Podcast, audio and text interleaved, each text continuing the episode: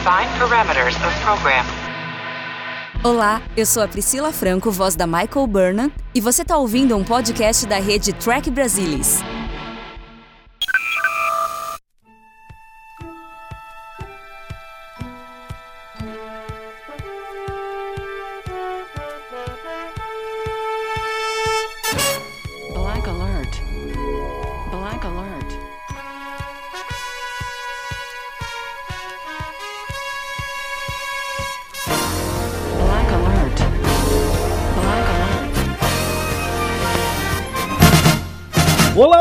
Vulcanos e Klingons de todo o Brasil! Está começando mais um Black Alert, o seu podcast de jornada nas estrelas. Aqui quem fala é Gustavo Gobi, estamos aqui mais uma semana para comentar um novo episódio da segunda temporada de Star Trek Lower Decks, logo depois da vinheta.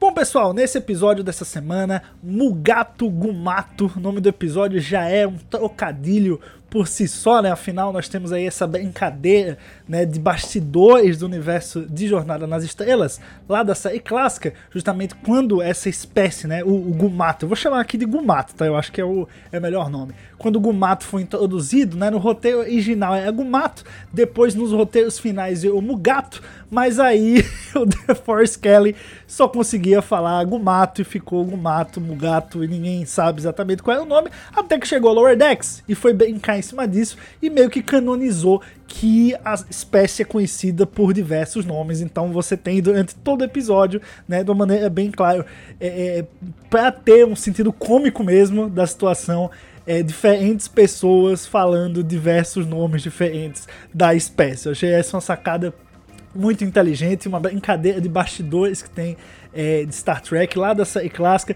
que eles reaproveitaram agora e fizeram uma brincadeira dentro do universo. Mas bom, vamos para a história em si, né? Ou as histórias que a gente tem é, nesse episódio. Eu queria confessar para vocês que no começo tava achando toda aquela história da Mariner, né? Esse, o rumor que estava se espalhando da Mariner ser uma agente secreta de Black Ops, né? Dentro da Cerritos e por isso ela já ter passado por outras naves e ter histórias confusas em outras naves. Eu confesso que no começo eu tava comprando, mas ao mesmo tempo. Porque, porque é legal, né? Eu acho que ia ser um backstory muito maneiro pra personagem. Mas ao mesmo tempo eu tava já sentindo um cheirinho de. É, isso aqui é marmelada, né? Só pra ter uma, um enredo, uma história, né? Um atrito entre os personagens, uma dinâmica diferente. E foi justamente o que aconteceu. Mas o que eu achei super legal é que não foi gratuito. Eu acho que isso que é o mais importante. Quando eu cheguei no final, eu fui convencido que, pô, foi legal ter construído todo essa, esse rumor, essa narrativa, porque isso levou justamente o Rutherford e o Boimler a fazerem a missão deles, né? O, o papel deles e eles serem os super-heróis do dia, utilizarem uma força que eles têm, né? Que é a força da mente, né? Da inteligência, para poder resolver a situação em relação aos gumatos, mugatos, enfim, já, já nem sei mais qual palavra que eu escolhi para chamá-los. E eu achei muito legal, esse episódio traz uma dinâmica bem legal do Boimler com Rutherford que eu ainda não tinha sentido na série. A gente já vê os dois, já tinha visto os dois é, em aventura junto, mas só os dois, meio que como uma dupla dinâmica, você vê ali aprofunda nos gostos em comum entre os dois, os jogos que eles praticam juntos, né? Eu achei uma coisa muito interessante, cara. Eu acho que tava faltando um episódio que aprofundasse mais nisso. É, a gente teve um episódio passado que teve bem essa dinâmica da dupla Tandy e Mariner, e eu acho que tava faltando um episódio que realmente desse uma aprofundada é, no Rutherford e no Boiler juntos, e que você vê que os dois juntos conseguem chegar numa solução para salvar o dia. Eu achei isso muito legal, muito perspicaz e eu realmente não estava esperando que isso acontecesse. E no meio da aventura deles, para mim, foi onde teve o ponto alto do episódio, que foi simplesmente, né, dois matos fazendo aquilo, né, em um outro de voyeur. Cara, eu você falou que tava esperando uma coisa dessa, não tem como, né? Não tem como. Em Lower Decks, você fala, ah não, já tava esperando que isso acontecesse, vai ser mentira. Geralmente você não tá esperando que coisas aconteçam como acontece em Lower Decks. É uma série muito imprevisível, porque o estilo da série permite isso. Ela não precisa seguir algumas linhas lógicas que algumas séries live action e as séries anteriores de Star Trek seguem. Então, não dá pra dizer que você ia prever um Gumato, né, fazendo aquilo com o outro e o outro de voyeur no meio do episódio. É, você poderia ter visto lá os Gumatos no teaser do episódio, mas você não ia prever que algo desse tipo ia acontecer. Então, assim, foi uma surpresa que, assim, eu, eu confesso para vocês, eu acho que foi o momento de Lower Decks que eu mais ri até agora. Em toda a série, eu acho que quando, quando, quando pô, o Gumato deitou em cima do tronco ali e, e eu consegui conceber o que estava acontecendo, cara, soltei uma gargalhada sem precedentes é, é, tá vendo Lower Decks, nunca tinha dado uma risada tão boa, tão gostosa, assim, tão genuína, sabe? Aquela risada moleque, raiz, aquela piada besta, mas que, pô, quando você percebe, você, porra, eu tô vendo uma série animada, que eu tô vendo um desenho, tem dois macacos em cima do outro, pô. e é muito engraçado, eu acho que a forma que o Mike McMahon construiu também é, é, todo esse enredo dos, dos Mugatos, até a própria conclusão, né? Toda, toda a questão dos Feeng e o, o, o e Rutherford construindo essa saída de um jeito super Star Trek, né? Eu acho que, que esse é o, é, o, é a conclusão é a lição que traz o episódio, talvez também como nenhum outro episódio de Lower Decks trouxe até agora, né? Eu não sinto que teve um outro episódio que, que teve uma carga de lição, sabe, de Star Trek. Quando chega no fim do episódio, você fica, pô, realmente, a gente tem que pensar, né? Repensar isso aqui na nossa sociedade, sabe? Nenhum episódio me trouxe isso. Mas esse trouxe. Esse conseguiu ser o mais hilário e ao mesmo tempo o que mais conscientiza, sabe? Eu achei isso muito interessante, essa dualidade.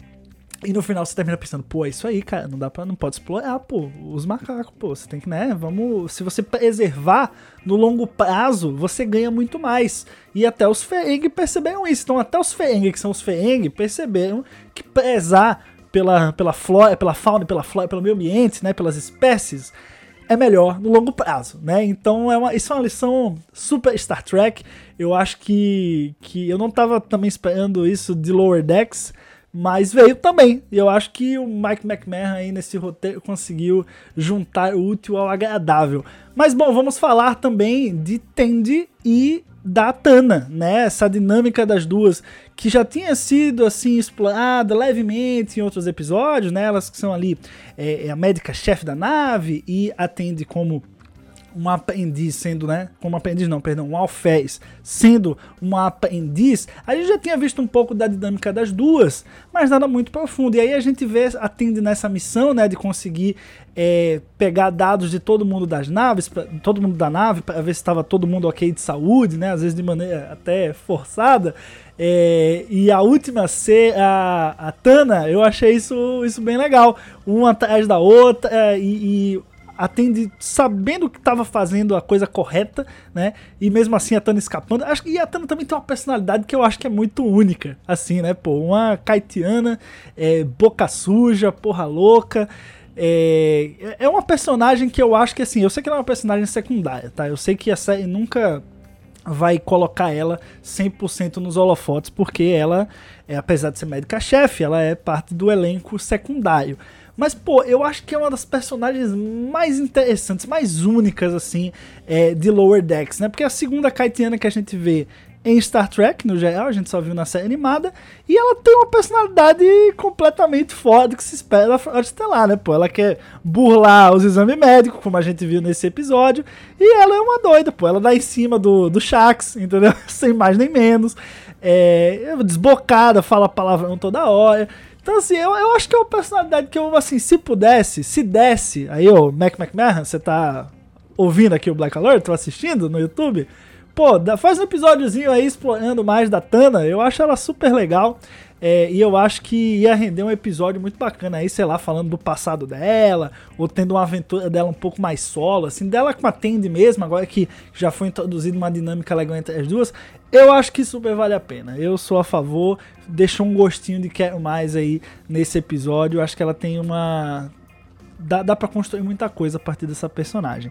Mas bom, galera, é isso, né? Eu acho que também te, teve a questão da, da Freeman, né? Todo aquele enredo dela, com o Alien que tenta escapar do planeta, mas é mais efeito cômico, a gente vê que não, não faz andar tanto a história assim. Eu, particularmente, achei esse episódio muito engraçado, também conscientizador, como eu falei, traz esses dois elementos lado a lado. Eu acho que faz a história avançar, de certa forma. Sinto que os personagens estão cada vez mais conectados, cada vez mais se entendendo, a gente cada vez mais se sente próximo dos personagens. Sinto que esse episódio, apesar de parecer uma aventura solo, né, uma aventura fechada, ele aprofunda, ele faz a série andar, ele coloca é, nós como espectadores pra frente na história dos personagens. Eu achei isso. Então é isso, pessoal. Se vocês gostaram desse Black Alert aqui, estiver vendo pelo YouTube, curte, né? Se inscreve no canal aqui do Trek Brasilis, deixa o seu comentário sobre o episódio. Se você estiver ouvindo nas plataformas digitais, pode ir lá no YouTube comentar ou pode ir em tecbrasilis.org também deixar o seu comentário no post do episódio e a gente continua o papo por lá. É isso aí, galera. Até o próximo Black Alert. Até semana que vem. Tchau, tchau.